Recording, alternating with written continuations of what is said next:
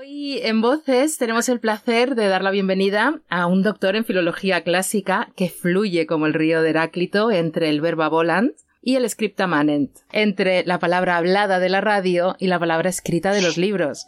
Él es Emilio del Río. Bienvenido, Emilio. Qué placer tenerte aquí en Voces. ¿Qué tal? Muchas gracias, Lorena. Estoy encantado de estar en, Voces, porque al fin y al cabo todos somos voces en el tiempo. Exactamente. El título del libro que te trae a estas tierras, Locos por los Clásicos, publicado con la editorial Espasa, hace referencia a tu programa de podcast en Radio Nacional que tiene el mismo nombre, Locos por los Clásicos. ¿Esta locura es una buena locura? Eh, el, el, libro surge en efecto del podcast desde hace aproximadamente un año, está en Radio Nacional, Locos por los Clásicos. Tiene que ver con el podcast pero no tiene que ver, porque una cosa es el, un guion de la radio y otra cosa un libro. Tiene que ver que algunos de los capítulos sean, eh, coinciden con los eh, podcasts de la radio, pero el libro es un desarrollo muy, muy distinto. En cualquier caso, el libro lo que pretende es un acercamiento a los clásicos, descubrirlos eh, a quienes no los conocen, porque es un libro pensado para aquellos que nunca han leído a los clásicos. Es un libro pensado también para aquellos que, bueno, una vez eh, los han, se han acercado, les suena algo, pues es para todos ellos, para que los descubran. También para los que, aquellos a los que les aparece Seneca en pesadillas, pues eh, se van a reconciliar, porque van a dar cuenta que los clásicos son divertidos y, son amenos y son instructivos. Y por supuesto para aquellos que alguna vez los han leído, se han acercado a ellos, los recuerdan con cariño porque se van a reencontrar. Locos por los clásicos es un libro para disfrutarlos y para, para descubrirlos y para disfrutarlos. Son 36 capítulos cortos, como dice mi amigo More, es el libro ideal para un cuarto de baño, y los títulos de los capítulos son títulos de canciones o de películas, porque es una forma de demostrar la actualidad de los clásicos. Es una forma de hacer ver que con títulos de referencias actuales, modernas, contemporáneas, podemos contarlos. Y esa es una primera aproximación ya a su modernidad, porque yo creo que no hay nada más moderno y más actual que los autores griegos eh, y latinos, divertidos, inspiradores, estimulantes, y que nos lo pasamos bien porque nos cuentan aventuras, batallas, hay en el libro hay, hay viajes, hay amor, hay sexo y hay libros para la vida también, la vida pero de la buena buena. Todo eso es locos por los clásicos. Emilio, ¿qué peligros deben emanar del latín y del griego para que sean proscritos de esta manera de la educación? Pero solamente en nuestro país. España en ese sentido es una excepción cultural para mal. Es curioso. Porque, sí, en el resto de países de nuestro entorno, eh, voy a los grandes países. Yo creo que España es un gran país. Siento muy orgulloso de ser español. Pero hay otros países, otros grandes países como Alemania, Francia, no digamos Italia, eh, Inglaterra, donde se estudia más latín que en España, más griego. Y estos son grandes países y creo que son mejores países que el nuestro. Y por tanto yo creo que tenemos que mejorar, siendo somos, un gran país, pero tenemos que mejorar. Y uno de los elementos que nos va a hacer mejor país eh, es estudiar algo más de latín eh, y de griego. Me, resulta, nos tiene que llamar la atención a todos los españoles que países como el Reino Unido o Alemania, que no tienen lengua eh, ni cultura que proceden del, latín, estudian más latín que nosotros. ¿Por qué? Bueno, pues tomemos nota y hagamos que España sea un mejor país. Oye, y, además tenemos este, este mes hemos visto de, final de curso, hemos visto noticias como que el primer alumno de Valencia con el mejor expediente quiere estudiar clásicas, el alumno con el mejor expediente de Madrid quiere estudiar clásicas eh, y en otros sitios. Hasta el país le dedicaba el, el domingo una, un, editorial, el domingo 3 de julio, ¿no? A, a, la reivindicación de la filología clásica. Lo que hace falta, y ahí y hay una demanda, ahí está la demanda que hay hacia Locos por los Clásicos, por ejemplo, ¿no? Que en, en un mes, en un mes, además como junio, ya hay una, se ha lanzado una segunda edición. Es decir, hay demanda. Solo hace falta, eh, adviértase la ironía con la que lo digo, que los políticos tomen la decisión de poner más latín en el sistema educativo. Mira, ahora, ahora que has, que has mentado a los políticos, ¿qué orador les podemos recomendar para que practiquen o para que mejoren sus eh, habilidades oratorias? Yo les recomendaba, sin duda alguna, sin duda alguna, el, discurso de Pericles en defensa de la democracia, eh, lo que se llama el elogio fúnebre, porque es un discurso que él hacía a los primeros caídos de atenienses en defensa de la democracia en la guerra contra Atenas. El discurso de Tucídides en la historia de la guerra del Peloponeso. El, perdón, el discurso de Pericles en la historia de la guerra del Peloponeso de Tucídides. Es un libro de historia, pero ese discurso es una obra maestra de la oratoria, una obra maestra. Yo le recomendaría también eh, a Cicerón. Los discursos de Cicerón son, vamos, eh, es maravilloso, Pero ese, ese, discurso de Tucídides que pone en boca de Pericles, el que digamos era el primer ministro de Atenas, es absolutamente magistral desde el punto de vista de los principios que defiende, de la actualidad, de, los contenidos y de la estructura y de, la forma, ¿no? Vamos, de hecho creo que tendría que ser un discurso obligatorio para todo el, sistema educativo, ¿no? Cuando habla de la democracia, de la libertad, de los peligros que tiene la democracia, que son las, las noticias falsas y los populismos. Por el amor de Dios, hace 2500 años. Fíjate. Esos son los peligros. Esos son los peligros del sistema democrático, sí, en efecto. Si algo queda plasmado en Loco por los clásicos es la actualidad, que los clásicos son de actualidad, no, no, dejas de decirlo y está a lo largo de todo tu libro, con esos guiños a los libros, a canciones, a esta cultura que creemos tan moderna y que sin embargo bebe de las fuentes de la República de Platón, por ejemplo, siglo IV antes de Cristo, y tantos otros. El microblogueo de Sopo o el tuiteo de Marcial que mm, podemos escribir bien en 140 caracteres en Twitter. No, no tenemos que excusarnos con que, claro, que no nos da la posibilidad de expresarnos adecuadamente. Hay que leer a Marcial y nos damos cuenta.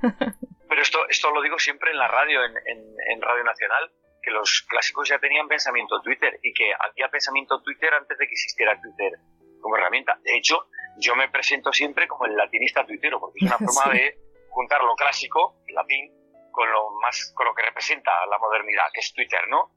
Por cierto, mi dirección es arroba emilio guion bajo del río. Y, en efecto, o sea, Seneca, eh, Marcial, eh, nuestros paisanos, Seneca era de Córdoba y Marcial era de Bilbilis, de Calatayud, tenían pensamiento Twitter. O sea, escribían esas frases cortas, concisas, menos de 200 eh, caracteres. Y, y Esopo, o sea, lo que, lo que Fíjate, la humanidad se ha educado durante miles de años con las fábulas de Sopo, muchos sin saber que era de Sopo. Y además, me parece absolutamente eh, genial que sean los animales los que nos enseñan a los humanos el, comportamiento y, los que nos ayudan eh, para la vida. Y Sopo pues tenía un blog y entonces cada día iba escribiendo una historia. tenía la técnica del microblogging, pero, pero vamos, completa, absolutamente. Bueno, al fin y al cabo los, los griegos y latinos, claro, hay un momento mágico de la humanidad que es en el que escriben los clásicos y, y en el que le dan, le dan forma a todas las maneras que tenemos de comunicarnos, ¿no? La fábula, la novela, la historia, la filosofía, la oratoria, eh, la comedia, la tragedia, la sátira, eh, la poesía lírica, la épica, incluso el periodismo. ¿Cómo que el periodismo? Sí. Kapuczynski, maestro de periodistas, premio, no sé si es de de, comunicación, dice que Heródoto es el primer periodista. De hecho, Kapuczynski, el polaco Richard Kapuczynski, escribió un libro que es Viajes con Heródoto, donde reivindica el periodismo. Todas las formas de comunicación las crean los clásicos. Por eso, para conocer mejor lo que nos rodea, para conocernos mejor a nosotros mismos, para permitirnos ser más críticos y al fin y al cabo tener capacidad de decisión, eso es la base de la libertad, para ser más libres en suma necesitamos a los clásicos. Y esos locos por los clásicos también.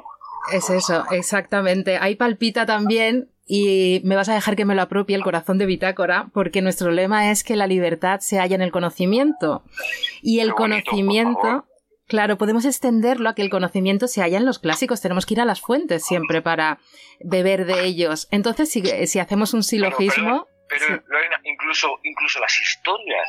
O sea, en realidad las historias se van reescribiendo durante miles de años. Pero, como decía Borges, se reescriben las historias. O sea, West Story, Este es uno de los capítulos del libro, ¿no? Sí, sí. West Side Story, que hace poco ha vuelto a rodar eh, Spielberg.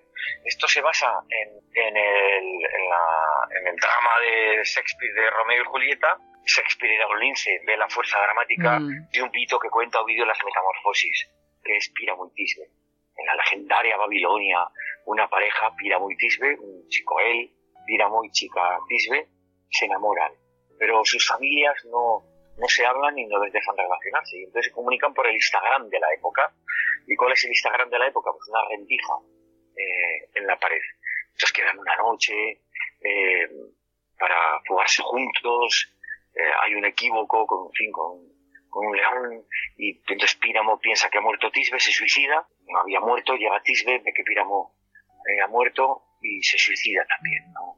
Los dioses dicen que los enterrarán juntos para que, ya que las familias no les dejaron estar juntos en vida, que estuvieran juntos para toda la, la eternidad. Y Shakespeare, vamos, que era como digo, un lincia de la fuerza dramática y escribe Romeo y Julieta. Mm. Y a partir de ahí tenemos West Story. Tony y María de Nueva York son Píramo y Tisbe de las metamorfosis de Ovidio. Las historias se reescriben los primeros que las reescriben las hacen los clásicos. Y esto tiene que ver con la necesidad que tenemos de que nos cuenten historia. Tenemos una necesidad que yo casi diría genética. Desde la época eh, de, las, eh, de las cavernas, en las que unos salían de caza y al volver de caza en torno a la hoguera, por la noche, contaban con historias, eh, cómo les había ido la caza y adornaban un poco, eh, como pasa siempre, ¿no? Eh, el día con, con una historia desde entonces, desde ese momento en el que en torno al fuego eh, en la puerta de la, de la cueva contábamos historias, tenemos necesidad de que nos cuenten historias y lo hemos, y termino, y lo hemos visto ahora de una forma eh, traumática, tremenda, eh, con, con el confinamiento. Si ya de serie venimos todos un poco tocados, pero si no nos hemos vuelto locos del todo ha sido gracias a la literatura, gracias al cine, gracias a las series, gracias a qué? A las historias de las que nos hemos nutrido durante el confinamiento. Sí. Sí, los clásicos nos ofrecen vida, por lo tanto. Si hablamos de viajes, tenemos que hablar del viaje eh, de Ulises, de ese odiseo maravilloso que tiene que atarse a- al mástil de una embarcación para no sucumbir a las sirenas porque necesita vivir esa experiencia. Es una, eh, un canto, una oda al conocimiento, a las experiencias y a volver a casa enriquecidos. ¿Qué me inspiró para el nombre de Bitácora, el nombre de este pequeño espacio? Porque la V hace referencia a viaje, Itac a Ítaca, y hora al Iket Nunc, al aquí y ahora, del presente. ¿no? Aprendido. Así que fíjate, cuando te he leído el libro, pero ese episodio además es que se me ponía hasta la carne de, de gallina.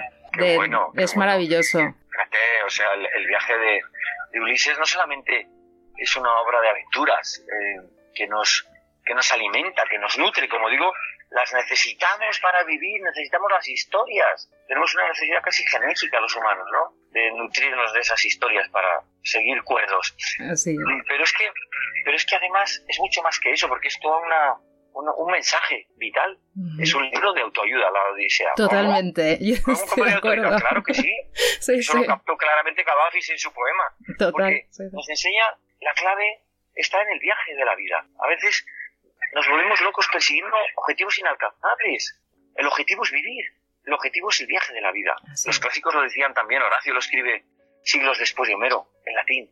Carpe diem. Ujú. O sea, vive el momento, vive la vida. Que no quiere decir estar de botellón. No, no, que va. O sea, quiere decir, como la canción final de La vida de Brian, de Sí. los Monty Python, eh, busca el lado positivo de la vida. Exactamente.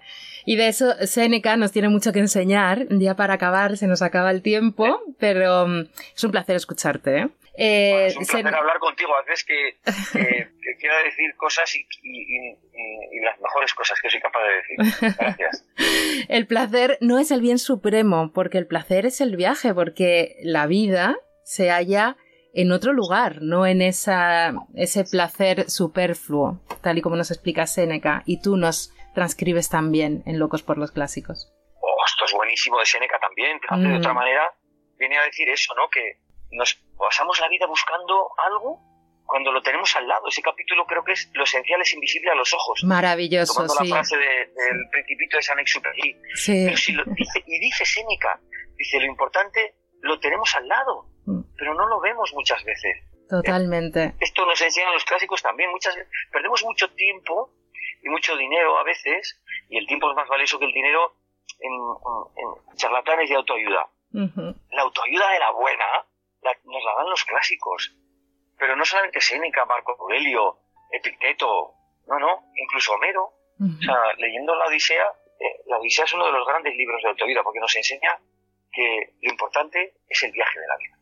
Así es. Nos quedamos con esas palabras y con tus Locos por los Clásicos, que es un libro maravilloso, es la única palabra que ya he repetido, pero me repito, soy muy redundante eh, contigo porque es absolutamente maravilloso. me, dicen que he escrito un libro divertido y es verdad que yo quería, bueno, no sé si es verdad, pero yo al menos quería escribir un libro divertido. Pero lo que es verdad es que, como los cocineros que dicen, lo importante es la materia prima para un buen plato. Bueno, es que aquí la materia prima es, es muy divertida. O sea, los clásicos, si son algo, son divertidos, o sea, no son aburridos. Y yo creo que esto es fundamental, ¿no? Porque nos lo cuentan, pues eso todo con historias, ¿no? Y además, la humanidad no me creo que, que seamos los humanos tan estúpidos para durante miles de años haber leído a unos autores que son aburridos, ¿no? ¿Qué va? Es que son divertidos. Y locos por los clásicos, si, si tiene algo de divertido es porque los clásicos son divertidos. Y por tu pasión. Y por porque cómo está hacer también un libro divertido, que era una máxima de los clásicos, por cierto. Decían que había que buscar el doquere delectando. Doquere, no hay ni que traducirlo. Docente, ¿no? O sea, enseñar, enseñar delectando. Deleitando, ¿no? Divirtiendo. Eso, eso, eso es por los clásicos, también una forma divertida, ¿no? De acercarnos a los clásicos y de pasar, eh, y de pasar eh, un buen rato.